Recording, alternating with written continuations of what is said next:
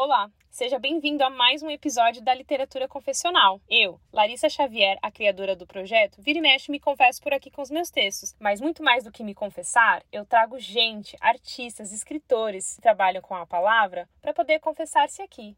Aliás, que é confessar-se? Eu acredito que você já se fez essa pergunta. Então, se você quer ouvir alguns devaneios sobre o que é a literatura confessional propriamente, ou o que é a palavra confessar-se aqui pra gente, vai lá no episódio do trailer e escuta um pouco mais eu falando sobre o assunto. Enquanto isso, espero que você aproveite este novo episódio e, ao final dele, compartilhe com seus amigos. E se você ainda não segue a gente no Instagram, arroba literatura confessional, vai lá e nos segue e fica por dentro das novidades, dos conteúdos e também dos novos episódios. É isso. Este é a Literatura Confessional, o podcast onde confissões viram histórias e histórias viram confissões.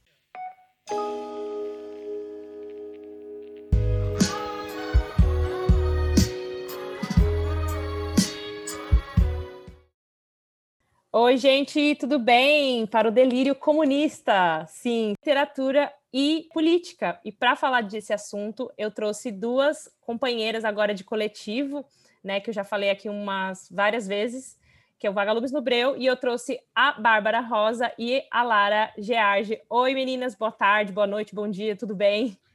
Oi, tudo bom, Lari? Que prazer estar aqui com você e com a Bárbara para falar de literatura e política, os dois assuntos favoritos. Trouxe as pessoas Oi. certas, né? Oi, Bárbara. Sim. Oi, meninas, estou super nervosa porque minha voz não fica boa em áudio.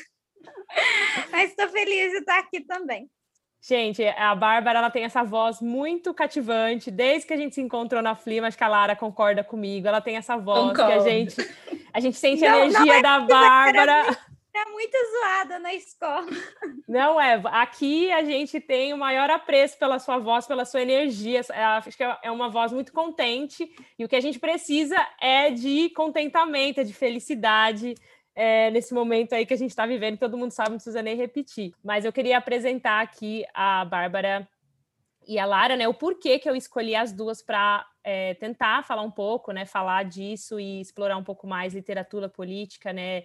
É, como que a literatura está é, envolvendo esses temas e, e, também fora dela, né? Como que a gente pode é, se apoiar, né? Para entender momentos políticos e movimentos também é, socioeconômicos, enfim, tudo, tudo que envolve feminismo também, né? A Bárbara é uma voz muito ativa no feminismo e a Lara, como vocês vão poder ver, é uma aí ativista. Então, acho que a gente vai ter aí duas frentes de diferentes políticas mas num prol do que? Do delírio comunista, que é um mundo melhor para todo mundo, né?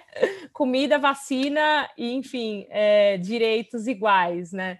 Então, deixa eu apresentar, né, por ordem alfabética. A Bárbara Rosa tem 29 anos, é graduada, mestre e doutora em serviço social pela Unesp, formada em filosofia pela Unifran. É, na, na parte da escrita, ela tem alguns fanzines publicados de forma independente, mas ela foi finalista na categoria de texto do concurso Nascente da USP em 2018. Um dos seus contos foi publicado na coletânea Nos Porões da Ditadura, da editora Cartola, é, e uma carta publicada agora recentemente para a coletânea Cartas de uma Pandemia, da editora Claraboia. Foi organizadora é, da coletânea Eu Mulheres, que reuniu textos de mulheres da sua cidade natal, é, Franca, em São Paulo realizador, é, realizado né, pela editora Artefato. E atualmente a Bárbara é conhecida como a rainha do textão no Instagram, sim, temos muito textão, com mais de 13 mil seguidores, onde ela publica né, textos feministas e muito políticos né, sobre o assunto, bastante Carolina Maria de Jesus também. E a gente vai poder falar sobre todos esses assuntos com a dona Bárbara. E já a Lara Gearge, que na verdade é um pseudônimo de Larissa Nicolose, que também é outra Larissa, né? Aqui. É, 33 anos, graduada em Direito, também mais um porquê né, da, da veia né, é, social que a, a dona Lara tem, mestre também é, pela Faculdade de Ribeirão Preto, né, da USP. A Lara é mediadora de conflitos em situação de desastres socioambientais, ativista, ecofeminista, voluntária do Vote Nelas em São Paulo. É também pesquisadora e colaboradora do Instituto Fronteiras, do Vale do Juruá, faz parte do grupo da, de pesquisa de fronteiras regenerativas da Amazônia, na Universidade Federal do Acre, Floresta, e como escritora teve artigos científicos publicados em revistas nacionais e internacionais, gente, como a Africa Policy Journal de Harvard, e atualmente ela faz graduação em letras, né? Ela não se contentou só com o direito e com a arte da escrita, ela quis entrar no mundo da palavra aí pela via dos literários. E ela publica os seus textos é, no larageard.com. E é muito lindo, né, o jeito que ela intitulou como Nada é Inenarrável. Eu adoro isso, acho que é muito forte, muito marcante esse título do, do blog dela, né, do, desse estado de ser na escrita. E também ela bate ponto, né? Obviamente, nas redes sociais, no Vagalume, no Breu, no Medium e no Instagram. Então, meninas, é, vamos lá, né? Porque pai pronto, vou falar de política, gosto de política. Como, como começou esse, essa veia, né? Pelos direitos, pelo social, pelo feminismo também. Então, assim, quem quiser começar, quem que vai delirar comunicamente? Eu posso começar, então. Então vai, dona Lara. É... Ah, eu adorei essa apresentação, Lari, que delícia, que bom esse momento, assim, de poder rir, poder rir é muito libertador nesse Brasil que tanto nos faz chorar, assim, nos últimos anos. É, como que começou? Eu diria que começou muito cedo. Eu cresci, a minha infância foi majoritariamente numa chácara, no meio da floresta da Mata Atlântica, é, eu tinha para eu conseguir chegar a algum lugar assim que a gente chama minimamente de cidade demorava assim quatro 40 minutos andando num chão de terra assim para chegar a algum lugar. Eu fiquei muito tempo nesse sítio então é, como é que eu tinha relação com o mundo era através da biblioteca de casa dos meus pais. Eu ficava lendo os livros e, e, gostava muito porque eles, eles não, não, não separavam é, livro para criança, livro para adulto, então eu lia livros de adultos desde muito pequena. E, obviamente, é, eu, eles, meus pais eram bastante diferentes, digamos assim, é, para vocês terem uma ideia, eles queriam que. Minha mãe queria que eu continuasse no teatro e fosse diretora de teatro, porque ela me achava muito mandone, muito brava. Então, ela queria muito que eu fizesse artes cênicas, e meu pai queria que eu fosse astronauta. E eu queria fazer direito. Então, imagina, normalmente é o oposto, né? Normalmente os meus amigos sofrem porque eles querem ser artistas e os pais querem que ele faça direito. Lá em casa era o contrário. Minha mãe ficava, mas por que direito, Lari? Pelo amor de Deus, esse pessoal só se veste de cinza é muito chato, você vai ficar num escritório fechado. Mas eu era muito indignada, assim, com os absurdos que aconteciam na comunidade. Tinha muita. Eu morava num lugar onde aconteciam. Algumas pessoas às vezes invadiam para roubar macaco na floresta. Então eu, eu, eu ficava bastante mexida com, com os conflitos assim da região e, e, absorvi um pouco desse lado libertário dos meus pais e também muito politizado deles, bem na infância. Eu fiz meu primeiro abaixo-assinado na escola quando demitiram a nutricionista. Eu tinha nove anos, eu chamei a dona da escola, fiz um rebuliço. Eu tinha nove anos e meus pais foram convocados na sala da diretoria, porque eu tinha feito uma algazarra. Então, eu fui fazer direito porque eu queria fundamentar minhas revoltas. Eu achava que no direito, eu ia fazer direito e, assim, ia acabar com todas as injustiças no mundo. Ia ser simples, fácil. Não ia ter mais fome quando eu morresse, assim. Aquela, aquela ingenuidade muito Sim, gostosa. Faça direito assim. e resolva os problemas do mundo, é isso. É, é Exatamente. Exatamente, mas ao mesmo tempo tinha sempre muitos caderninhos, ganhava muitos caderninhos e fazia diários e escrevia muito e dava de presente. Escrevia um conto e dava de presente para os meus professores. Eu era apaixonada pelos meus professores, então eu escrevia muito, era muito estimulada em todas as áreas artísticas, assim. Não era bom em nada, mas gostava de me meter em tudo. E ficou essa veia artística assim, ali vibrando, mas eu fui fazer primeiro direito. E aí, obviamente, a faculdade deu um, um choque de burocracia e realidade é, e aí eu me encontrei na, na mediação de conflitos, porque é um campo muito aberto. A Lari, nos Estados Unidos, é bem normal falar de mediação, na África do Sul também, mas no Brasil a gente ainda está engatinhando, a, a, mediação ainda está vindo a passos um pouco lentos, principalmente essa mediação que lida diretamente com desastres, com vulnerabilidade. Então, para mim, a política tem um pouco a ver com o Estado, né? com esse Estado de nós, seres humanos, compartilharmos com seres não humanos esse estado grande de vulnerabilidade. Então, por isso, se não, não fôssemos sócios né, dentro desse planeta Terra, dessa galáxia maluca que está se expandindo por aí, eu acho que é disso que decorre a necessidade da política, de organizar a vida coletiva, né? Então, o sentido de política para mim tem esse sentido bem amplo, assim, e é uma coisa natural. Então, quando a gente conversa e bate a papo na minha casa, não, não tinha assim, vamos falar agora de política. A gente estava falando das coisas misturadas. Só fui descobrir que havia algumas separações quando eu saí do casulo da floresta para a cidade.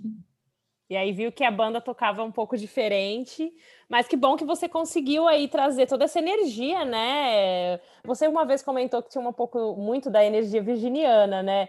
Virginianos eles não são muito assim, vamos dizer, revoltados, né? Mas eles são muito a serviço, né, do outro, que é no sentido não de serviçal, mas também em prol de achar que não é existem, não existe, né, um centro das coisas, somos parte, então nada mais justo do que envolver as outras partes e, claro, beneficiar, ajudar aqueles que estão ali em vulnerabilidade. Então, incrível essa sua jornada e que bom que isso já nasceu assim tão intrinsecamente em você, porque é, é desse tipo de energia que a gente precisa, né? E você, Bárbara, vai com toda a sua energia. Por que política? Por que se politizar? O feminino, principalmente, essa importância toda. Então, eu não sei, não sei quando isso começou, né? Mas porque eu, eu quando eu fui fazer o, a, me formar, né, e fazer a graduação em serviço social, quando eu prestei serviço social, eu não sabia muito bem o que eu queria. Acho que eu demorei para me conhecer, para saber o que eu queria, sabe? Mas foi assim, é, quando eu era pequena, eu gostava muito de escrever, tanto que eu ganhei um computador velho, minha mãe ganhou um computador velho de um tio. E naquela época a gente não tinha internet, sabe? Aí eu ficava só brincando no Word. E eu lembro que eu escrevi um romance, que era a história da Cleópatra. Olha como eu já era feminista, pequenininha, uns 10 anos, assim. Eu escrevi a Cleó... uma história que era a Cleópatra com um romance da... com, o Júlio César com o Marco Antônio. E aí eu acho que foi muito assim que eu já admirava, assim, que ela comandava um país, o Egito, e que ela tinha dois namorados. Então, assim, com 10 anos eu já achava ela o máximo. e aí eu lembro que eu escrevi essa história e se perdeu em algum disquete. E aí eu lembro que nessa fase aí, da quinta série, eu ainda não sabia muito bem o que eu queria. Eu lembro que eu, mas eu lembro que eu sempre tive diário, mandava cartas, a minha escrita era mais por aí. E aí, quando eu fui, as pessoas me perguntavam o que eu queria ser, eu fui mudando. Com sete anos, eu lembro que eu falava que eu queria ser de casa. Eu queria ser dona de casa. Porque a minha mãe, ela sempre trabalhou fora. Então, meu pai e minha mãe trabalhavam, eu ficava com a minha avó e eu fui para a escola desde os seis meses, porque os meus pais trabalhavam fora. Então, eu eu primeira coisa que eu falava quando eu era bem pequena é que eu queria sair de casa, porque eu nunca ficava na minha casa. E aí, depois disso, foi mudando. No terceiro colegial, eu estava ali pensando em fazer direito, e aí eu tenho uma tia que é assistente social. E uma tia-avó que é assistente social. Eu sou a terceira geração de assistente social na minha família. E aí, essa tia me levou numa palestra e aí, nossa, eu acho que foi aí que começou a cair minha ficha que eu queria fazer serviço social, porque a escola que eu estudava no colegial, a gente tinha uma disciplina que chamava Prática de Projetos Culturais e Sociais. E eu sempre fazia projetos sociais no bairro, então a gente dava aula de reforço, a gente fazia projeto de geração de renda para as mulheres, a gente ensinava as mulheres a fazer pão de mel para gerar renda. Aí tinha um terreno baldio lá, a gente ia lá, limpava esse terreno. E todos os projetos sociais que a gente fazia não dava certo. Aí depois na graduação eu percebi por que, que dava errado. Gente lá, os estudantes, impunha. A gente não perguntava o que, que aquele bai queria, o que, que as pessoas precisavam, o que, que ela. Gente, ela impunha. A gente acha que vocês precisam disso, a gente vai fazer isso. Então, por isso que dava tudo errado. E muitas das políticas sociais, até a Lara pode falar falar melhor sobre isso. Dá errado por causa disso, porque o político vai lá, alguém, né, que está numa situação de poder, impõe uma coisa que ele acha que é certa, que está na cabeça dele. E não vai lá conversar com as pessoas e ver a realidade das pessoas. E aí, nesse no terceiro colegial que eu fui nessa palestra com essa minha tia que é assistente social, aí eu empolguei e aí eu prestei, passei, comecei a fazer serviço social, mas aí eu já tinha muito dessa questão. Eu acho que, igual a Lara falou do direito, né, a gente traz muito essa questão de querer mudar o mundo.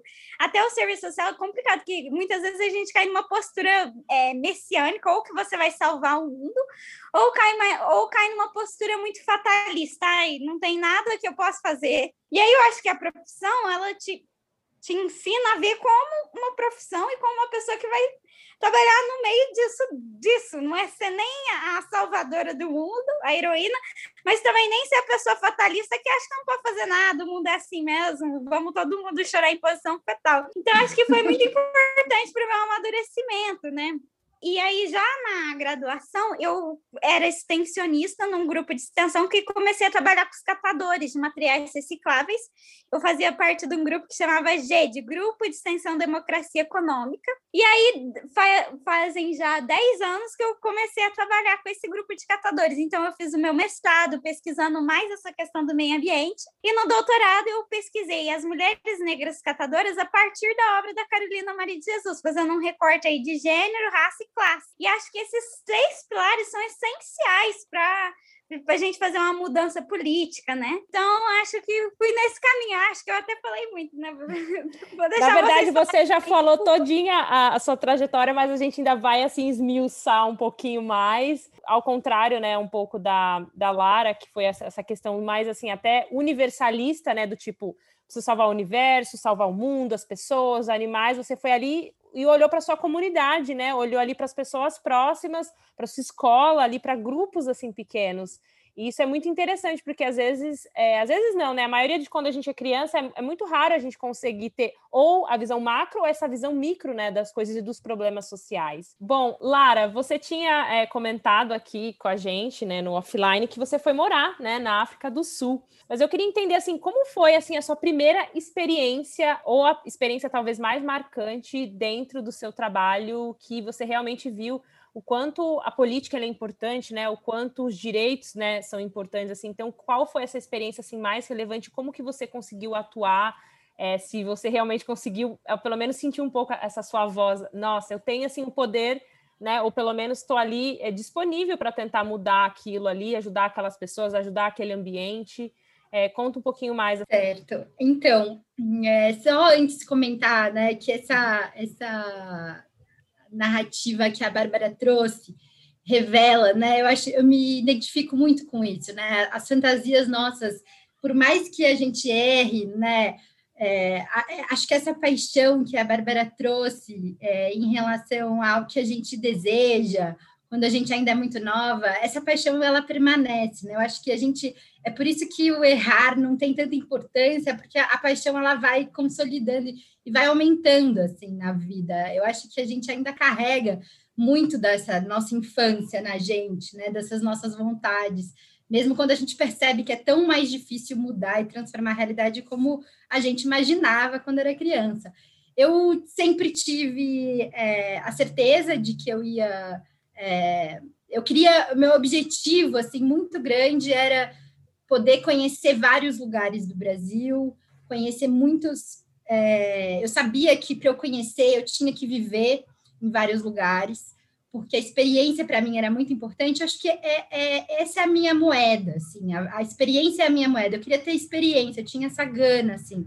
Então eu não via a hora de terminar a formação, tanto na faculdade, o mestrado, quanto a própria formação posterior de mediação que eu tive, para poder é, me comunicar com as pessoas, com, compreender a, as questões. Então, acho que, com certeza, a mediação, seja ela na Amazônia, é, escutando as pessoas, escutando os conflitos entre populações originárias da floresta e agropecuária, por exemplo, seja é, situações de desastre, de vulnerabilidade é, socioambiental ao longo do, dos rios, que eu pude escutar muitas histórias, né, por conta dessa, desse trabalho com desastres socioambientais, essa escuta das vulnerabilidades das histórias, passar anos ouvindo narrativas e participando, facilitando a comunicação de pessoas para conseguir receber indenizações por conta de desastres socioambientais que ocorreram.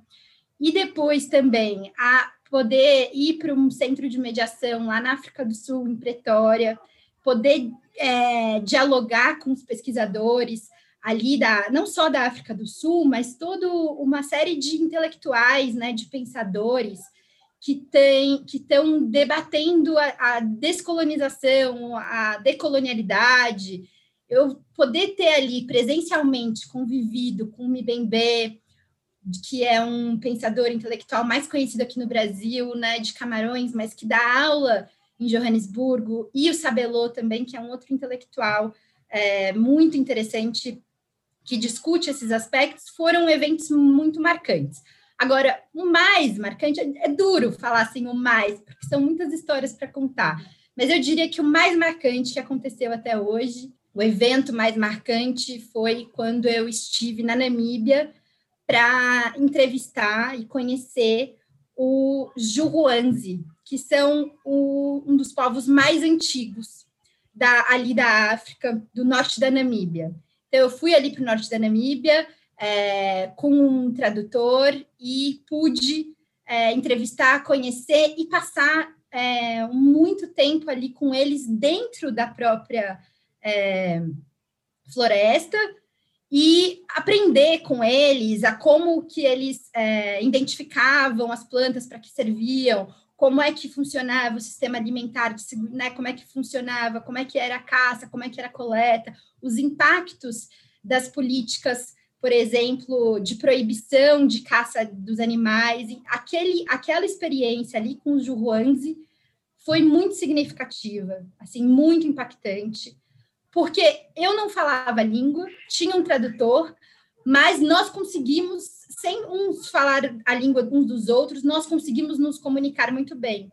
Além da tradução, é, houve uma conexão muito forte, que se deu por conta da, da natureza, do ambiente, e se deu também por conta da dança, assim. Então, eles, eles e dos rituais que eles, é, digamos assim, nos, me apresentaram ali naquele momento, que eu perguntei para eles o que, que é conflito e eles me disseram que conflito é a fome. Então, isso a Bárbara já falou desse uhum. assunto, e esse assunto também veio nessa experiência. E quando eu perguntei ali sobre mediação, um mundo muito gigante se abriu de formas de, de pensar, de entender, muito diferentes das estruturas formais que lidam com solução de conflito. Então, desde, desde aquele momento, a minha preocupação é, como investigadora era encontrar é, outras narrativas, narrativas que estão é, que não, não aparecem né, no, no, nas estruturas de poder, conseguir encontrar outra, formas como são formas muito mais tradicionais, coletivistas, de lidar com, os, com conflitos, com problemas, e criou-se uma relação que é uma coisa difícil. É, as pessoas a gente vive num mundo em que eu acho muito difícil se relacionar, assim, temos muitos incentivos para não nos relacionarmos. E ali criou uma conexão que foi uma conexão para a vida, assim. Então acho que esse foi um evento muito marcante para mim e muito forte. E para mim, a escrita também é escuta. Então, se a principal técnica da mediação é escutar e escutar ativamente, é, a escrita também, pelo menos a que eu pratico, né? Eu gosto muito de escrever diálogos, de escrever narrativas que me são contadas. Por isso que eu tenho dificuldade com publicações, assim, com essa, com dar uma autoria de Lara, porque eu sempre falo que o que eu produzo não é a Lara, sabe? É um, são outras pessoas em mim falando, são inclusive a minha relação com os animais que também alterou totalmente. Então, eu tive uma relação com o leopardo, as pessoas acham que eu estou brincando, mas é muito sério. Eu me relacionei com leopardo também no parque lá da África do Sul, que nunca mais foi a mesma coisa. Então eu falo, então muito do que eu escrevo não sou eu, assim, são outras pessoas agindo, e a mediação e a escrita para mim tem esse mesmo fundamento, quer dizer, saber escutar, saber observar, e, e, a transformação primeiro vem da, dessa escuta. Na verdade, entrando aqui numa coisa que eu acabei de, de, de escrever aqui, como que a política pode inspirar ou desmotivar, se for o caso, a, a na hora da escrita. Então, para você, Lara, você acabou já falando um pouco que é, é a parte da escuta, que é isso, mas assim, é, se você pudesse também eleger agora um pouquinho mais a fundo como que isso traz essa inspiração para sua escrita, dessas pessoas todas em você, essas histórias, todos esses ambientes, todas as, essas influências e esse seu papel realmente de mediar, de estar entre um conflito e outro, e você está ali tentando é, propor soluções, propor uniões, né, de alguma forma ali naquele é, assunto que você está lidando. É, essa intersecção da literatura com a política, ela ela é instigante, assim. Eu, eu até tinha preparado na minha cabeça um jeito bem é, filosófico, né? Vamos dividir em três partes: intersecção da literatura com a política. E ela, e, e de fato, eu fiquei pensando muito essa semana sobre isso, quando você é, fez o convite. Como eu falei, como a política decorre naturalmente do fato de nós estarmos em estado de vulnerabilidade, juntos com outros seres não humanos, ela, portanto, é para mim é natural. A literatura, que pode ser a obra literária, a poesia, mas a, a, a, obra literária em si, a arte. Tolstói tinha uma frase que ele dizia que a arte é um pouco o oposto da violência, assim, e eu sempre fiquei com aquilo na minha cabeça. E é verdade, assim, a arte, a literatura, ela é um campo muito de liberdade, assim, e ela ao meu ver, se eu fosse organizar assim o pensamento, eu diria que tem três, pelo menos três, três modos de ver, não são só esses, mas eu penso que tem pelo menos esses três, assim. Então tem aquelas obras literárias e aquela aquela poesia, aquela arte que expressamente, claramente está ligada à política, assim, ela salta política, assim. Se eu pensar na poesia do Marighella, se eu pensar na na prosa de um brasileiro incrível, que é o escritor do Sol na Cabeça, Giovanni Martins. Se eu pensar no próprio Vitor Hugo, nos Miseráveis, é, se eu pensar nos romances históricos, né? Se eu pensar no América Cabral, que escreveu poemas e ao mesmo tempo era revolucionário, e tantos outros revolucionários do processo de descolonização de Cabo Verde, Guiné-Bissau, Angola, que foram é, poetas engajados numa luta histórica revolucionária. Então, aquilo salta para nós, né? Que aquilo é política e expressamente política. O próprio Brecht, o Beckett é, trazem um pouco essa discussão também.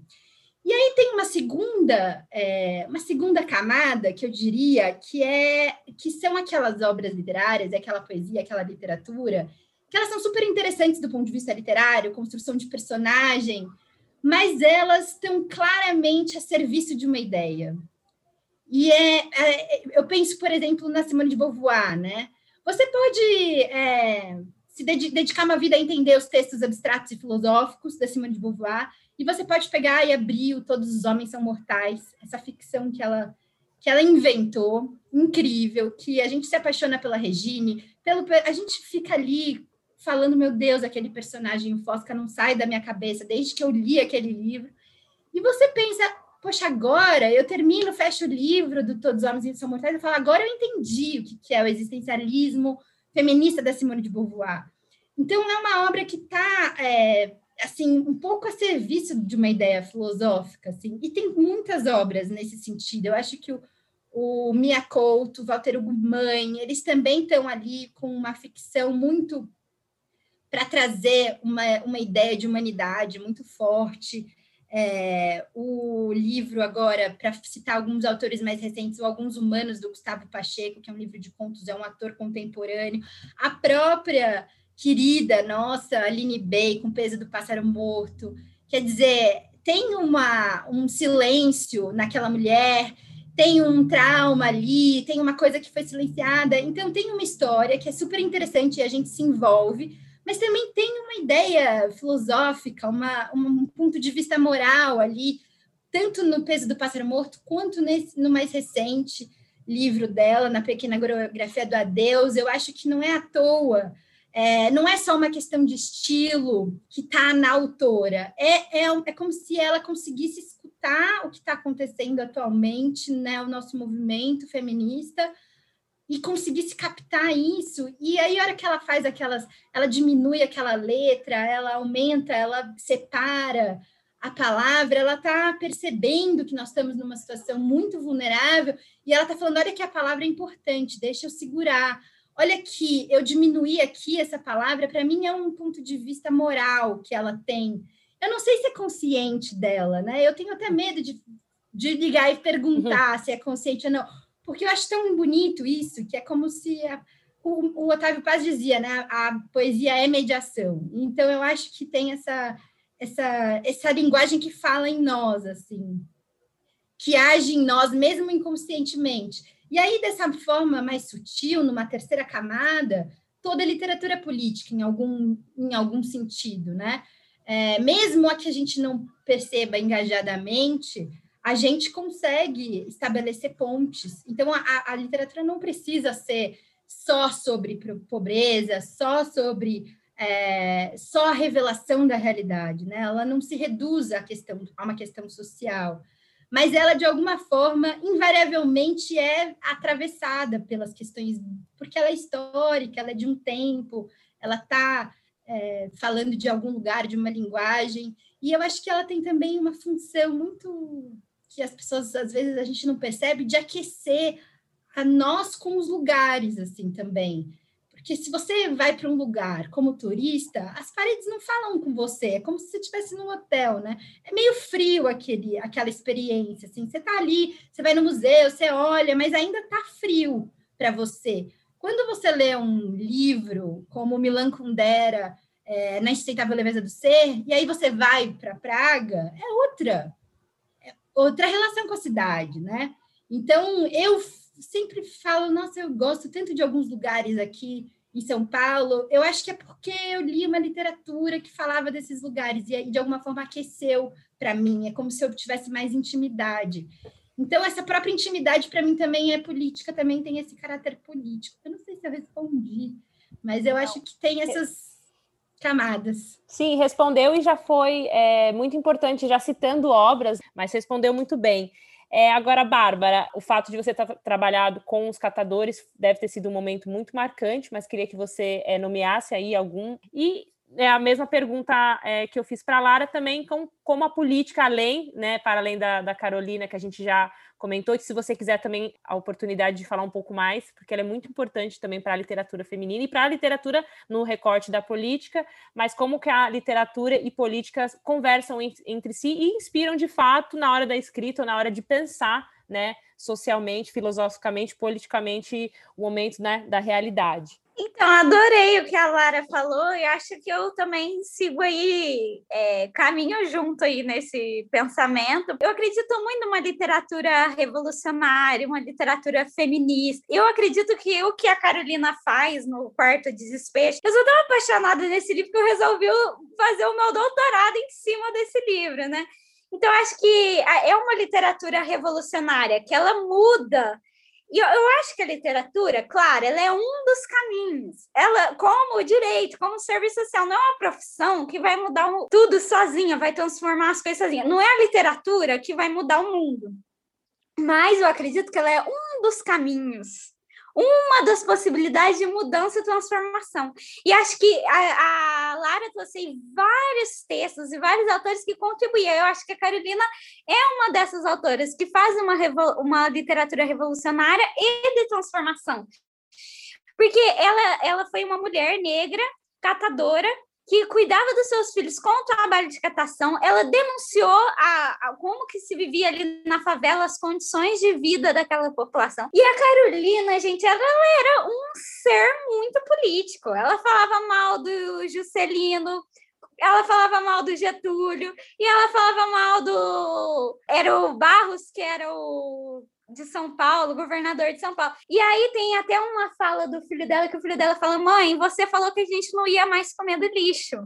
E aí ela fala assim: "É porque eu tinha fé no Juscelino. Ele me enganou". Então ela faz uma crítica social, gente, imensa no livro. Que forte isso, né? Essa passagem, gente, muito forte. Muito forte.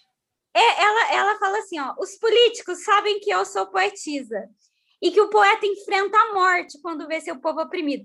Então, quando vem a ditadura militar, é, o livro dela foi publicado nos anos 60, 64 e 65, que chega a ditadura militar, a obra dela some. Aí até uma obra que ela escreveu depois, o jornaleiro fala para ela, fala: "Me disseram que você é comunista". E ela diz: "Não, eu escrevo a realidade". Aí ele diz: "É muito perigoso escrever a realidade" porque houve um silenciamento da obra dela, principalmente ali no período da ditadura militar, porque não pode falar, não pode denunciar as condições, sabe? As, a, a, como a, as pessoas estavam ali numa condição de miséria, de pauperismo. E aí, o, da, o interessante da minha pesquisa é que essa condição de miséria se repete. Então, a questão do machismo, o racismo, a miséria, a fome está presente ainda nos dias de hoje. Foi isso que eu percebi na minha pesquisa. As histórias de vida da Carolina se repetem hoje nas Carolinas, nas catadoras de hoje. E aí outro ponto interessante assim que a Carolina, olha, olha o tanto que a Carolina era crítica. Ela fala assim: os problemas da favela, o problema do Brasil poderia ser resolvido se dividisse as terras que, que a Carolina estava ali falando de forma inocente? Em reforma agrária, ela estava defendendo a reforma agrária.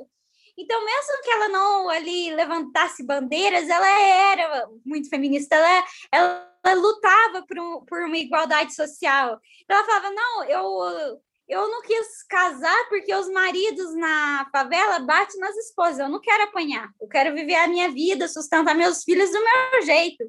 Então, ela já tinha uma visão muito crítica. E eu acho que a literatura e várias outras literaturas, como a Lara trouxe, fazem uma crítica. E a literatura, gente, ela não é neutra, ela não é neutra. A gente vê aí o que está acontecendo aí com as discussões sobre o Monteiro Lobato.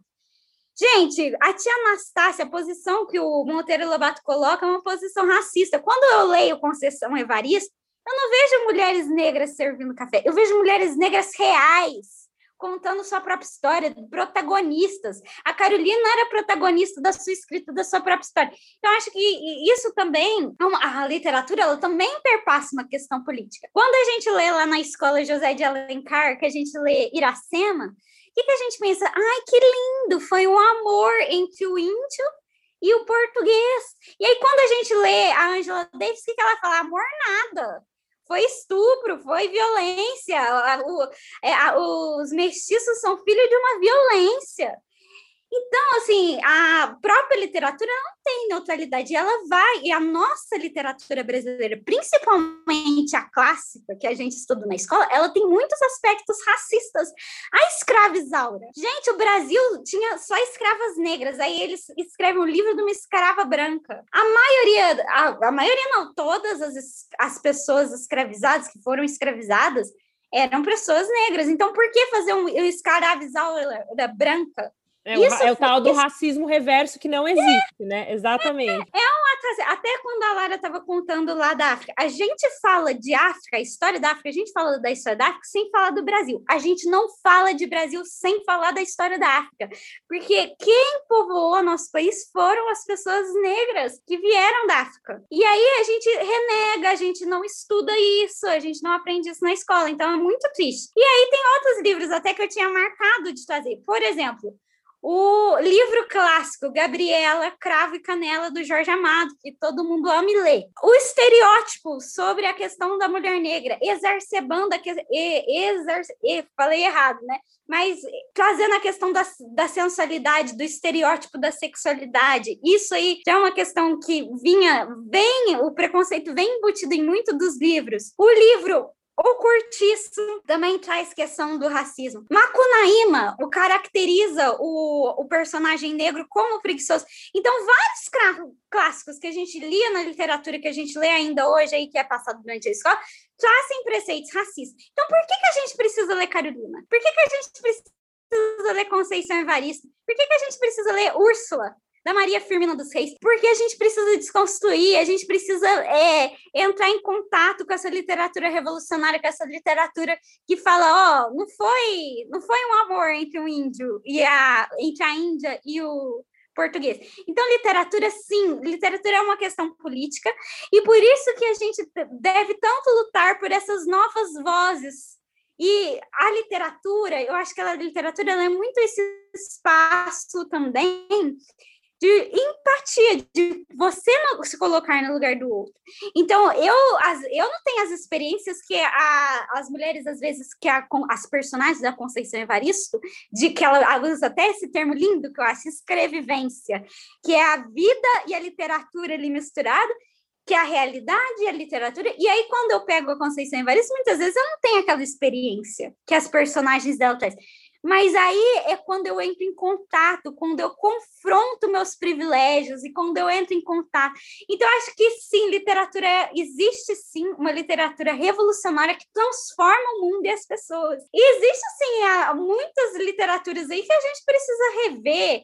Eu não tenho uma posição, ah, a gente tem que jogar fora, não é para levar. Não tem, não tem uma posição radical ou clara sobre isso. Confesso para vocês. Crítica né? É, é, é necessário uma crítica, né? contextualizado. Então, assim, vamos ler, mas vamos ler contextualizado. E vamos ler outras vozes. Vamos ler Carolina. Porque que, olha só como que é a minha história, né? Quando eu estava no colegial, eu li todas essas pessoas que eu falei. O Jorge Amado, Mário de Andrade, José de Alencar. Eu não li Carolina. Eu li Clarice Lispector, mas eu não li Carolina. Eu descobri, olha, eu já estava pesquisando os catadores ali no meu TCC e no meu mestrado, e um belo dia a palestrante que da palestra lá na universidade faltou, e uma, uma menina do movimento estudantil foi dar palestra no lugar dela e começou a contar a história da Carolina. Foi aquele momento eu, sabe quando cai ficha? Eu falei assim, gente, as catadoras que eu estou trabalhando agora são mulheres negras que cuidam sozinhas dos seus filhos com o trabalho de catação. É o mesmo perfil da Carolina em 1955. Eu falei assim, gente, nada mudou. Foi aí que surgiu. E aí eu fui atrás do livro dela. Isso eu estava no mestrado. Na biblioteca da minha universidade, Unesp, não tinha o livro. Na biblioteca municipal da minha cidade, não tinha o livro. Aí a Unesp tinha um negócio que era o EBB, que você podia pedir de outro Unesp. Eu, eu lembro que Araraquara tinha, mas a UEBB, a, esse projeto de vinha livro estava de greve, eu não consegui. Eu comecei a rodar franca atrás desse livro. Comecei em todas as bibliotecas. Aí eu achei numa escola particular que tinha 20 exemplares, porque o professor de literatura dava para os alunos já no colegial. Aí a importância da militância. A importância de uma pessoa que milita, um professor de literatura que era do movimento negro e falou: não, eu vou dar Carolina, todos vão ler. E hoje já é, hoje, né, que já passou alguns anos, hoje ela está sendo bastante discutida, já é pedido em vestibulares na Unicamp. A Bárbara acabou de tocar num ponto muito bom, muito crítico, né, na, dentro da literatura e principalmente dentro do, do recorte político, que é, é existe os cânones, existem os clássicos, mas é importante continuar é, é, os revendo com um olhar crítico e ao passo que a gente evolui, que a gente humaniza e que a gente revê as nossas próprias políticas, que a gente revê, né, agora a, a posição do mundo para uma evolução com re, relação a, a gênero, raça, sexualidade.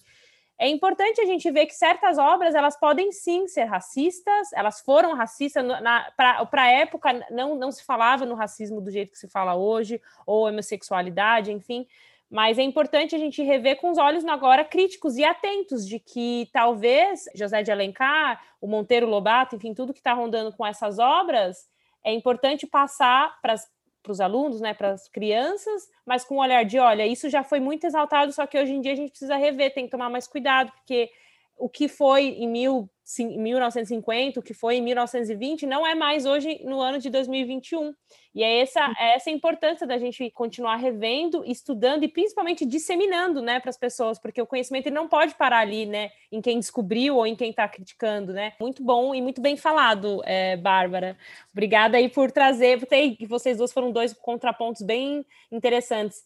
A Lara acabou trazendo até obras, além de obras é, conhecidas, obras é, grandiosas, mas obras contemporâneas, e a Bárbara foi ali nos clássicos, foi ali né, desmantelando esse nosso véu que endeusa né, certas obras, nem tanto falando só sobre os autores, sobre a trajetória de cada um, mas certas obras específicas, elas precisam ser revistas. Bom, a gente falou, elas falaram bastante, né, usaram essa voz muito expressiva para falar de outros autores e falar da política, né, de forma geral, e eu queria aproveitar o gancho e ler, eu gosto de escolher, assim, algo que represente um pouco, não represente, né, mas que as pessoas que estão nos ouvindo possam ter já uma prévia do que é a escrita né, de cada convidada, no caso aqui com esse recorte da política, então eu vou ler, espero que eu consiga ler bem. Então eu vou começar aqui pela Bárbara, que foi a última a falar, para vocês entenderem essa voz muito feminista, assim, apaixonadamente feminista, coisas que toda mulher já escutou.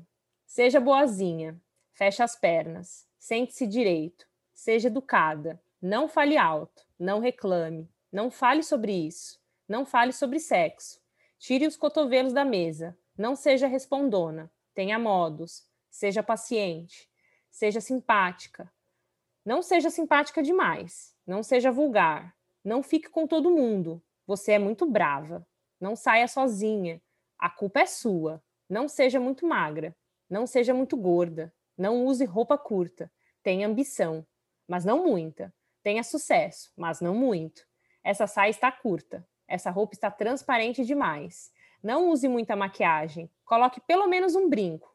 Pintei esse cabelo. Deixe o cabelo crescer. Homem gosta de cabelo longo. Depile. Passe pelo menos um batom. Você que provocou. Não questione. Case. Tenha filhos. Seja uma boa esposa. Cozinhe bem. Que o marido não tem em casa, procura na rua. Você é corna porque não sabe segurar homem. Você é amante porque não se dá o devido valor. Limpe a casa. Tire os pelos dele do ralo.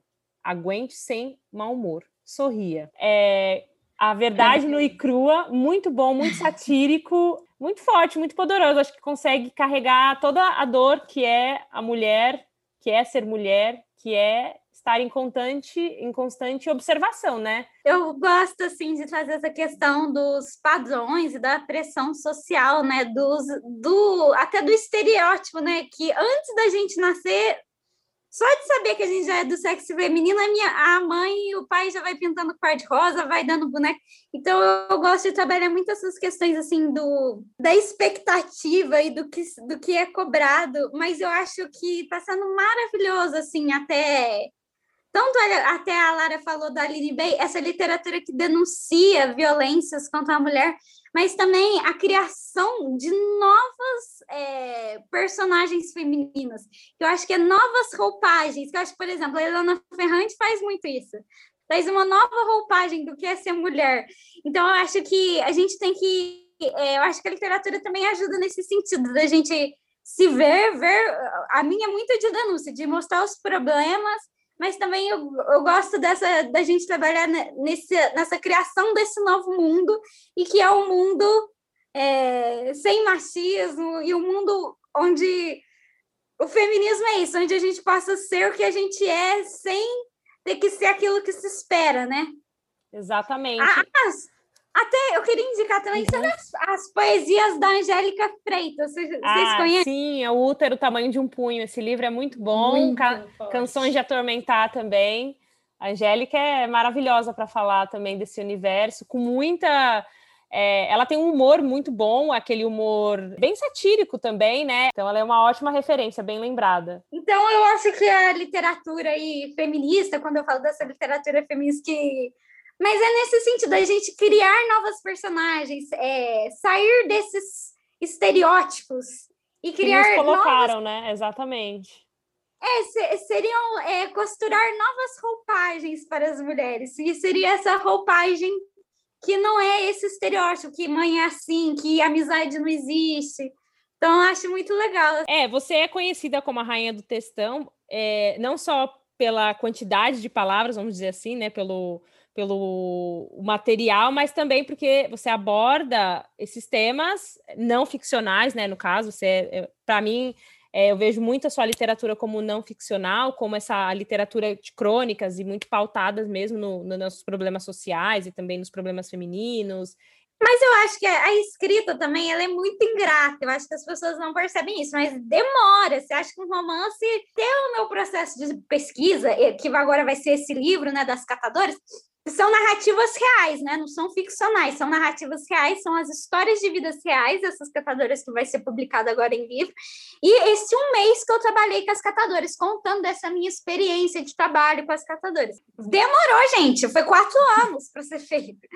Eu acho também que a gente, a, a gente tem uma ideia é, de que começou ali no momento de pôr o lápis no papel ou de digitar Mas, uhum. na verdade, começa todo o texto, começa muito antes, né? Então, mesmo quem consegue escrever é, mais rápido, ele já começou a ser gerido né, muito, muito antes de começar. Então, a Adeline Bay tem aquela frase bonita, né, de que quando uma mulher publica, ela tira muitas outras da gaveta. Eu acho que as mulheres, em geral, primeiro são muito duras consigo mesmo, eu falo por experiência própria, mas eu vejo no meu universo de mulheres, assim, é, muito exigentes, e para finalizar e entregar aquilo que é provisório é difícil para quem é muito exigente, né? Então, finalizar, a gente pensa, finalizar o quê, não é? No, no, no fim, não finaliza. Mesmo quando você finaliza, você não consegue deixar de pensar naquilo que você escreveu. Agora a gente vai passar para o texto que eu escolhi da Lara, que é um pouco um contraponto, né? Como ela mesma se propõe que é os problemas né, universais. Escolhi aqui que é o Manifesto Passadista. Número um, nós queremos o amor à paz, o hábito do recolhimento e da precaução, uma porção de silêncio. Número dois, nós queremos o amor à paz, o hábito do recolhimento e da precaução, uma porção de silêncio. Número 3. Velocidade é violência, já diria o filósofo. Paz é lentidão. Número 4. Velocidade é violência, já diria o filósofo. Paz é lentidão. 5. Silêncio. Sexto, nós queremos dormir, sonhar, um beijo demorado e abraçar concentrados. Número 7. Nós queremos dormir, sonhar, um beijo demorado e abraçar concentrado. 8. Construir museus da vida de cada um, bibliotecas públicas por todos os bairros e ninguém pisa em sítio arqueológico. Número 9. Construir museus da vida de cada um, bibliotecas públicas por todos os bairros e ninguém pisa em sítio arqueológico. 10. Silêncio. 11. Aliás, ninguém se alimenta até que todos tenham comida na mesa, igual faz a mulher. Igual faz a mulher. Número 12. Nós cantaremos o bicho preguiça, o mendigo que caminha devagar e as montanhas mais baixas, as mais baixas. Número 13. Nós miraremos o chão. Número 14. Nossos amigos, os presos políticos, os faxineiros, os que estão com fome, os agricultores, os tímidos, os que pescam ilegalmente, os que produzem moeda falsa e os que banham-se no rio, e as nossas amigas, as presas políticas, as faxineiras, as que estão com fome, as agricultoras, as tímidas, as que pescam ilegalmente, as que produzem moeda falsa e as que se banham no rio, as que abortam, as que fazem os pães com as próprias mãos. Número 15. Defenderemos o vazio, Número 16, instauraremos o vazio. Número 17, um viva as pessoas economicamente improdutivas. Número 18, ninguém é invulnerável. 19, e todo mundo é repetição. Número 20, não existe procrastinação. Nossa, Lara, esse é muito bom também. Assim como o da Bárbara, que faz esse jogo, essa pausa, esse humor também muito satírico, né?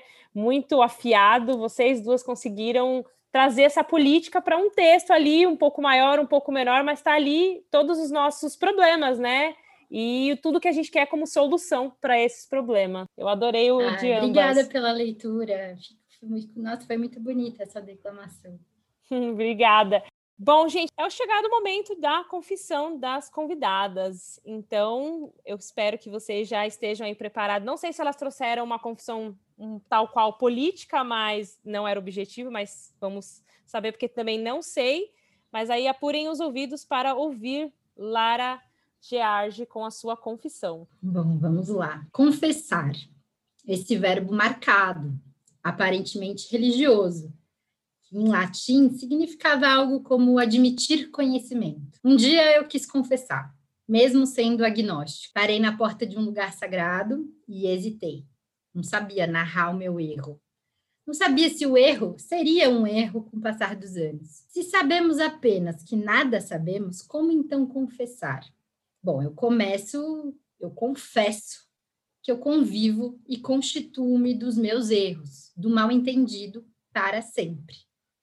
Não esqueço e até comemoro alguns com um copo de limonada gelada.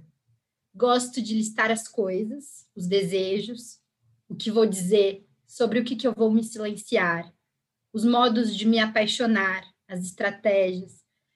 Sabe quando tudo dá errado? Pneu furado, perdi o avião, não cheguei no lugar que deveria, o motor do barco de rabeta quebrou. Então, um e-mail que vem com um não gigante ou um término de uma relação? Eu confesso que eu sorrio, eu acho graça, mesmo quando eu choro de raiva.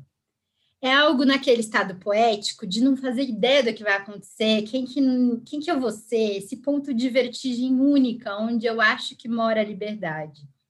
A vida brinca de vez em quando comigo, me dando ordens para parar. Eu confesso que caminho muito e ao atravessar um pé na frente do outro, eu desdramatizo. Eu planto muito na varanda, eu tenho um compromisso com fazer viver as coisas, os seres, as pessoas, eu gosto desse ato de cuidar.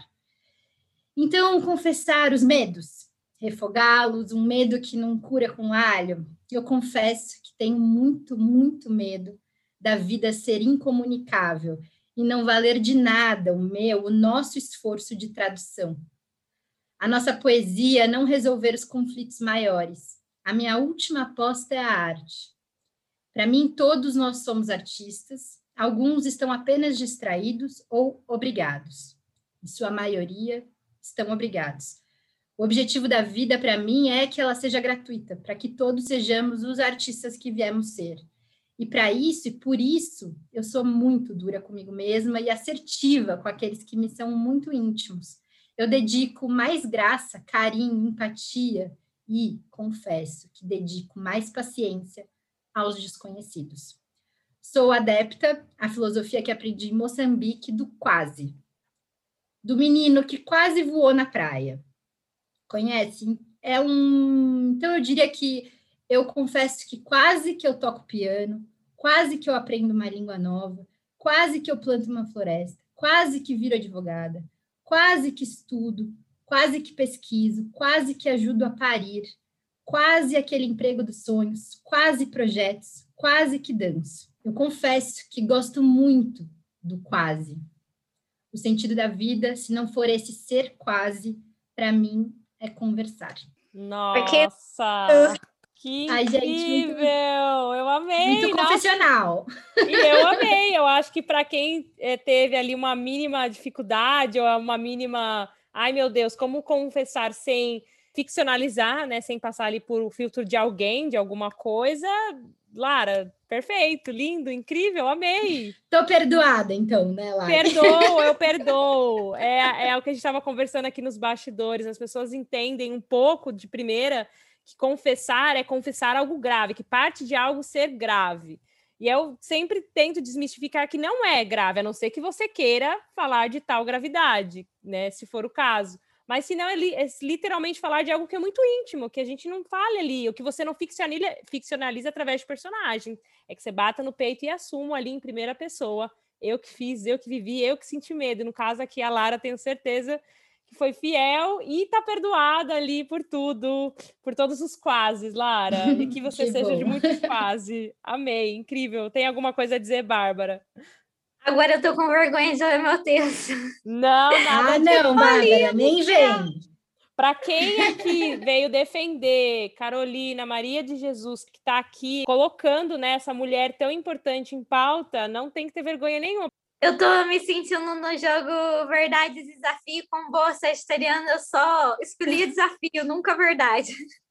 E acha graça, claro, né? Eu sei que você tá achando graça disso tudo no fim, que é o que o sagitariano gosta de fazer, achar graça da vida. Ó, oh, vou ler então. Vamos lá, gente. Apure os ouvidos agora para a simpatia que é a Bárbara Rosa, a nossa rainha do textão. Meu mundo interno é composto por histórias. Tudo começou antes de mim, com a história dos meus avós. Uma neta de italiano que tinha muito jeito para pintura e trabalhos manuais se casa com um dono de loja. Ele era mais velho e filho único. Desse casamento nasceu meu pai, o primogênito. Com o dom das pinturas e para desenho, artista. Do outro lado, o um membro do Grêmio Estudantil, estudante de filosofia, filho de médico, casa com a minha avó. Desse encontro nascem muitos filhos, dentre eles a do meio, a minha mãe. Nome de sereia com dom para natação. Lorelai. Mas a vida acontece o que não se espera. Na primeira história, temos uma loja que se quebra, a morte do meu avô. Meu pai tem que se reinventar, começa um trabalho com, como jardineiro. E continua artista nas horas vagas. Já na segunda história, tem um período de ditadura militar em que o meu avô morre de um acidente, a minha avó fica viúva com os filhos e desenvolve uma doença mental, esquizofrenia. Minha mãe foi apartada do mar, começou a trabalhar e a cuidar dos irmãos. Uma vez eu li num livro que aquilo que acontece antes da gente nascer também faz parte da nossa vida. Do encontro da ex-sereia do jardineiro artista, nasce eu. De dia eu ficava com a minha avó, neta de italianos, enquanto meus pais trabalhavam. Lá, todos os tios cuidavam de mim. Minha madrinha, meu tio Guga, irmão mais novo do meu pai, e a tia Ju. Cada filho da minha avó chegava com uma história naquele sofá. Além das histórias reais que eles mesmos contavam, eu e a minha avó gostávamos de ver novelas juntos. E aí eram as histórias de ficção, várias tramas, muito emocionantes. Além dos tios que cuidavam de mim, também tinha os primos, a Cacá e o Flavinho, que inventavam histórias para a gente brincar. De noite tinha a janta do meu pai com as histórias do meu pai algum fato histórico que ele misturava com alguma coisa da imaginação. E tinha também as histórias para dormir da minha mãe, as aventuras de Laurinha e Aninha, em que ela nunca lembrava do que tinha contado da, na noite anterior. Como as senhoras leitoras já podem perceber, a minha história ultrapassa o aspecto da família e atravessa também no bairro. Nos finais de semana, eu corria naquele rapadão, é uma área de, de erosão ambiental que tinha no meu bairro Jardim Palma, com o Matheus, a Júlia, a minha amiga preferida do bairro, e o irmão do Matheus, o Bruno, meu irmão de leite. E a gente também inventava várias histórias e brincadeiras, além de correr muito. A vida é um emaranhado de muitas histórias e o meu mundo interno foi se compondo ao longo dos anos por meio dessas histórias. As primeiras amigas que eu fiz na escola, a Jéssica, a médica, e a Laisa, chefe de cozinha. E depois as amigas da Universidade de Serviço Social, a Carininha e a Eloá. E aí são pessoas que entram, pessoas que saem da história sem ela ter chegado no fim. Aí tem o primeiro amor, o segundo amor. No sétimo amor, lá, o que é o número da sorte, encontrei o Gabriel, que é o meu namorado desenhista. E ele escreve histórias por meio de desenhos. Meu mundo interno é isso, cheio de pessoas que entram e saem, de histórias que cada um vai me contando junto com as minhas próprias histórias, e cada dia eu escrevo uma história nova. Ai, Bárbara, que isso? que fofa, que, que confessional. É. A sua cara, Bárbara, não sei o que dizer. Isso é bom, porque você é todo esse carisma, você é todo esse entra e sai de gente, você tem assim um pouco esse tumulto na sua... Essa, é, essa história é a, é a festa que não termina, né? O after. É o after que não termina e você tá sempre o quê? Deixando as pessoas entrarem e saírem também quando quiser, que é esse desprendimento, né, do sagitariano. Então, assim, nada mais justo que a sua confissão, a sua confissão falar disso, do que foi, do, do que está sendo agora e, e, dessas histórias que, que te perpassam, né? Que graça, adorei. Nada de vergonha, é, é, é a sua literatura. E, o, e, os personagens reais, né? Os nomes são lindos, Lorelai. Lorelai, é exato. Lorelai, nome da sua mãe, né? Canto da sereia. É, é bom diz, diz próprias... muito a sereia e o jardineiro, diz muito. É, é, é, que história bonita. Eu acho que o seu romance aí, ó, também pode ter a, a sereia e um jardineiro. Porque eu já achei isso uma puta de uma história, assim, do tipo uma ex-sereia com um jardineiro artista. Então, assim, desse casamento, né? Aí você pode finalizar. Então, Larissa, o duro das histórias confeccionais quando a gente usa as pessoas sociais, que a gente não pode falar muito mal delas, senão o próprio familiar te processa, né? Então, você viu ali que eu dei uma amenizada. Com certeza. Aí, por isso, o que, que você faz? Você, ou você vai para autoficção, né? Que a gente sabe que a maioria das pessoas tem um temor, não sei porquê, mas, ué, é que as pessoas. É, é, é, do mesmo jeito que a gente fala da literatura confessional, que é só essa coisa do íntimo e você assumir que você está fazendo, falando algo do seu eu próprio, primeira pessoa, é o que acontece na autoficção. Também a, a pessoa assume que pegou a própria história e está ali remexendo, que a maioria também dos escritores de ficção fazem, mas não assumem, né? E a então, gente fica aqui... entre pelo sim ou pelo não, é ficção. Aquele, aquele escritor daquele livro Minha Luta, né, que, que é sete volumes e a história dele, o momento que ele conta da separação, eles falam que até as pessoas começaram a ficar com raiva da ex-mulher dele, porque ouviu a versão dele do que tinha acontecido. As pessoas ficavam com raiva da ex-mulher dele, eu não acredito que ela fez isso com ele. Exato. Então, mas eu acho muito incrível, assim, quem sabe eu não vou ir para esse lado de contar minha própria história. Ainda não sei, ainda estou um pouco perdida aí na, na ficção, mas mas vamos achando um caminho. Eu, eu acho que desse momento político que a gente está vivendo, vamos sair dessa crise sanitária também, vão sair aí grandes obras, eu acredito nisso. Com certeza. E aproveitando. Com certeza. É, uhum. Aproveitando o gancho, eu já estava aqui para perguntar, queria que vocês, assim, não sei se é um apelo, se é o que vocês acham, se é a sua opinião política ou não política, mas que vocês só se envolvessem assim um pouco mais nessa questão literatura e política com relação ao que estamos vivendo agora no Brasil. Então, acho que a gente está num, num período muito triste politicamente e de questão sanitária, que a gente está com muitos problemas né, sociais, até a questão da fome está aparecendo aqui na minha cidade. Como que está essa situação das pessoas, sabe? Então, quando eles falam assim, ah, é, vocês são de esquerda, se defender a vida, vacina, trabalho, comida é ser de esquerda, então somos de esquerda.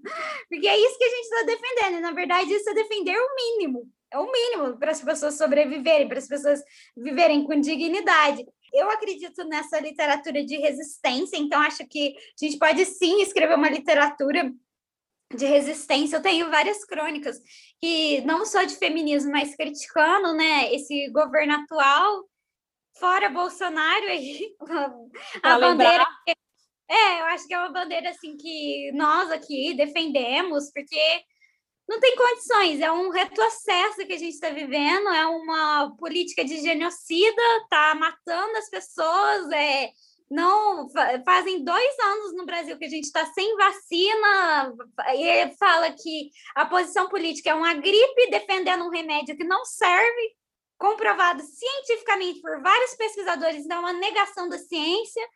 Então, assim, dá vontade da gente ficar deitado numa cama chorando em posição fetal, mas eu acho que a gente tem que como mostrou no último dia da manifestação, a gente tem que se unir, se manifestar, e acho que a literatura também é uma via dessa manifestação, da gente se unir e lutar contra esses retrocessos. Querendo ou não, quando eu fiz a minha confissão, isso perpassa a minha família, né? Porque a minha avó uma, meu avô ele foi preso e morreu num acidente na ditadura militar, que não foi um acidente, né? Foi provocado, ele foi assassinado, o meu avô, e depois disso a minha avó ficou sozinha com os filhos e desenvolveu esquizofrenia. Na verdade, então isso é um assunto que a gente não fala muito na minha família. Nossa, bem que chama confessional mesmo o seu podcast. Um assunto que a gente não fala na, na minha família, porque como é uma memória de dor, a gente não fala sobre as nossas memórias de dor, porque é ruim ficar relembrando, né? Falou muito bem, Bárbara. Muito, é, pontos muito importantes mesmo. E, né, com pesar, o que aconteceu com o seu avô também. E é, a gente precisa realmente de mudanças e de ações. E que delírios comunistas tenham efeito, porque se é delirando que a gente consegue, então continuamos a delirar. Bom, momento político, falar do momento político, a gente.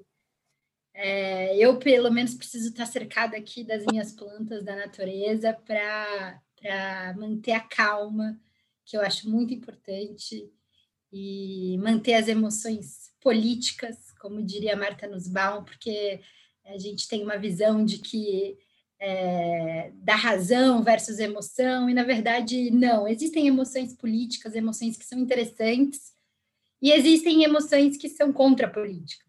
Então, a gente precisa. É, como é que eu vou descrever o momento político? Né? O momento político, para mim, é, é como se fosse um pus, uma infecção de várias e várias doenças, vários vários problemas que não foram devidamente tratados e, se, e não vão passar por uma cicatrização necessárias se não forem devidamente tratados. Então, a gente tem a gente é, tem um primeiro problema, né, que é da não reparação histórica com relação ao genocídio indígena. Então, não é novidade. É, o, o governo atual ele consegue elevar a máxima potência o problema, o genocídio ele está conseguindo aumentar esse problema exponencialmente, não é? Morreu infelizmente, o último cacique da etnia Juma por causa da, da Covid. Então, esse é uma, uma, um grande problema não tratado e que o pus está aí, a infecção está aí.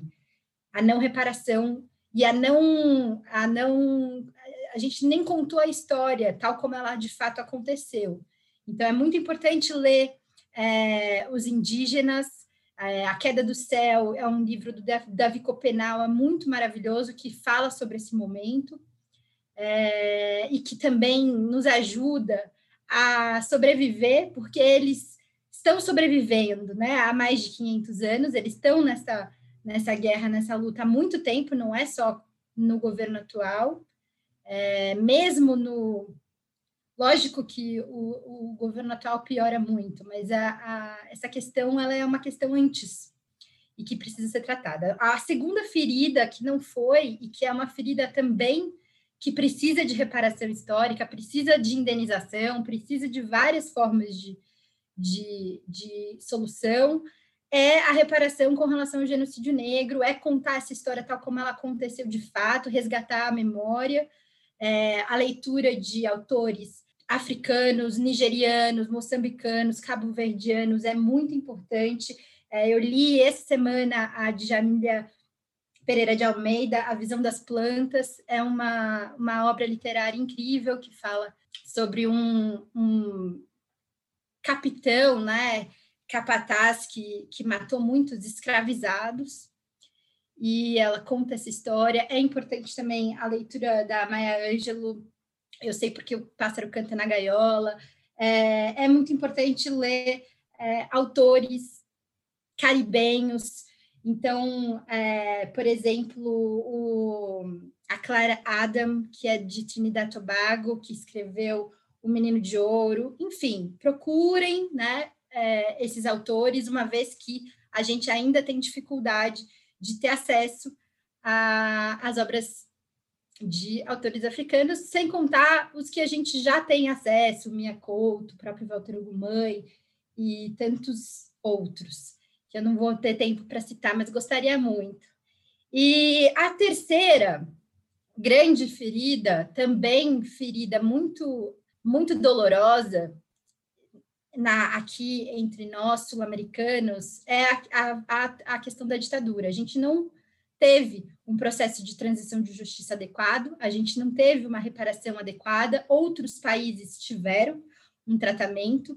Inclusive, tem um livro belíssimo, A Memória de Todos Nós, do Eric Nepomuceno, que eu recomendo muito sobre esse, é, como que vários países trataram. A gente teve muita dificuldade de implementar uma comissão da verdade, a gente teve negociações assim completamente é, interrompidas e não tratamos. E tudo que não é tratado e não é levantado de uma, né, as várias narrativas sobre a realidade, como tal como ela aconteceu, vão gerar problema no futuro e a gente está colhendo esses problemas. A gente também tem o problema da é, constante silenciamento das mulheres. Então, a gente vem já né, de um processo onde uma presidenta foi, é, foi tirada do poder, independentemente se você é de esquerda, se você não é, se você é qual partido, a questão é ela era mulher, ela era tratada de uma determinada maneira e a forma de expulsão foi muito machista.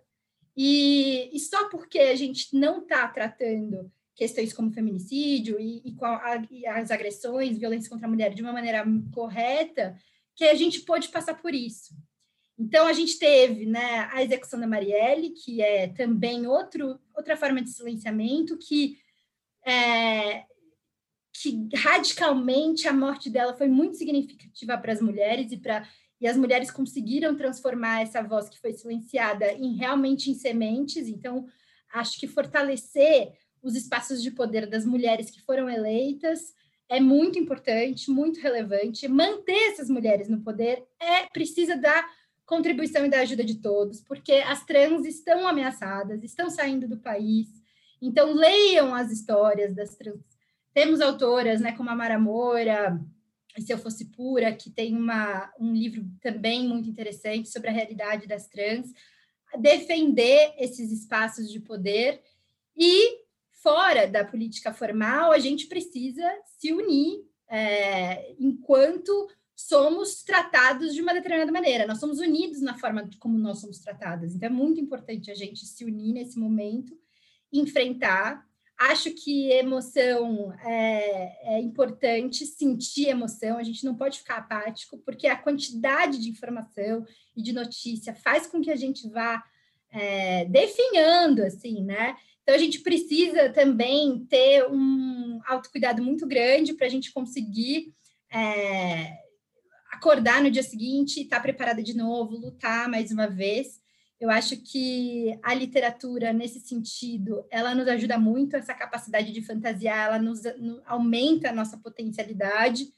A forma de fazer política da mulher é diferente da forma como os homens fizeram até hoje, invariavelmente. Então, é importante as mulheres se unirem, é, independentemente de visões político-partidárias. Esse é o momento em que as definições lá atrás do que, que é esquerda, do que, que é direita, estão é, têm que ser subordinadas à nossa sobrevivência. Nós somos mulheres e, e a questão antirracista, a questão de defesa dos povos originários é de todo mundo, né? Eu acho que é, é isso que nós ouvimos nas redes. Ainda bem que a gente tem redes sociais. Por favor, trabalhem aí o algoritmo para a gente seguir pessoas né, de vários países, para a gente conseguir entrar em movimentos porque graças, a, né, graças às redes sociais a gente consegue hoje ficar muito próximo de pessoas muito interessantes. Então, a gente precisa sair do nosso ambiente privado, das nossas relações meramente familiares, porque estão à nossa espera. Existem pessoas no mundo que pensam diferente, mas que estão juntos nessa luta, e a gente pode, por meio das redes sociais, se aliar e encontrar essas pessoas, né? Ah, elas estão à, à nossa espera também. Então, eu acho que o momento é de tensão, a gente precisa se proteger, é muito difícil, mas é, nós passamos, historicamente, nós passamos por muitos processos difíceis. Então, a própria sobrevida nossa, das mulheres, é já um ato muito importante nesse momento. A defesa da, da, das pessoas, é, sejam elas negras ou não, sejam elas pobres ou não, é muito necessária. E acho que a gente tem que deixar as picuinhas de lado e encarar. Vai ser muito difícil, mas dá para ter calma. E a luta é, é, uma luta é uma luta contínua. E de todos, acho que também né? Exato, mudar a nossa relação com a natureza, porque a natureza também. É, a Marta Nussbaum fala muito isso, né? A gente precisa potencializar as nossas capacidades dos seres humanos e não humanos para a cooperação e diminuir e mitigar a capacidade para o extermínio. Então é isso, assim. Eu acho que essas são as palavras finais, assim. Não não uhum. vamos esmorecer. É isso. Com certeza. Vocês duas assim, muito, muito acurada, né, a, a fala de vocês duas unificar, né, esse momento de luta, eu diria de prestar atenção, né, de estar aqui consciente exatamente, porque não dá mais para a gente só ser vitrinista nisso, só ficar ali na plateia. É preciso agir e a literatura, exatamente, assim como a Bárbara pontuou, a literatura que está saindo, que vai sair ainda mais durante esse período, ela tem o poder também de transformar as gerações que, dão, que vão ler daqui a algum tempo. E isso está na história, vai estar tá marcado e aproveitar também o que já passou para continuar reforçando essas pautas que a Lara também comentou. Mas obrigada, meninas. Assim, estou é, impactada com, com tanta informação, com tanto conteúdo e um episódio assim incrível e muito justo de que é, só exprime esse delírio que a gente precisa ter, que é um delírio totalmente genuíno, que é igualitário a todos. É vacina, é comida, é o mínimo, é o básico, como a Bárbara falou, é o mínimo. Todo mundo precisa ter acesso à comida, aos direitos, a, ao trabalho, enfim, a tudo que as pessoas têm direito, a tudo que os ricos, né, é, têm de sobra e, e aqueles, né, os mais periféricos e vulneráveis não têm. Queria só que vocês falassem algum projeto aí em vista, né? Algumas pessoas podem aí aguardar por algum trabalho de vocês, literário ou não.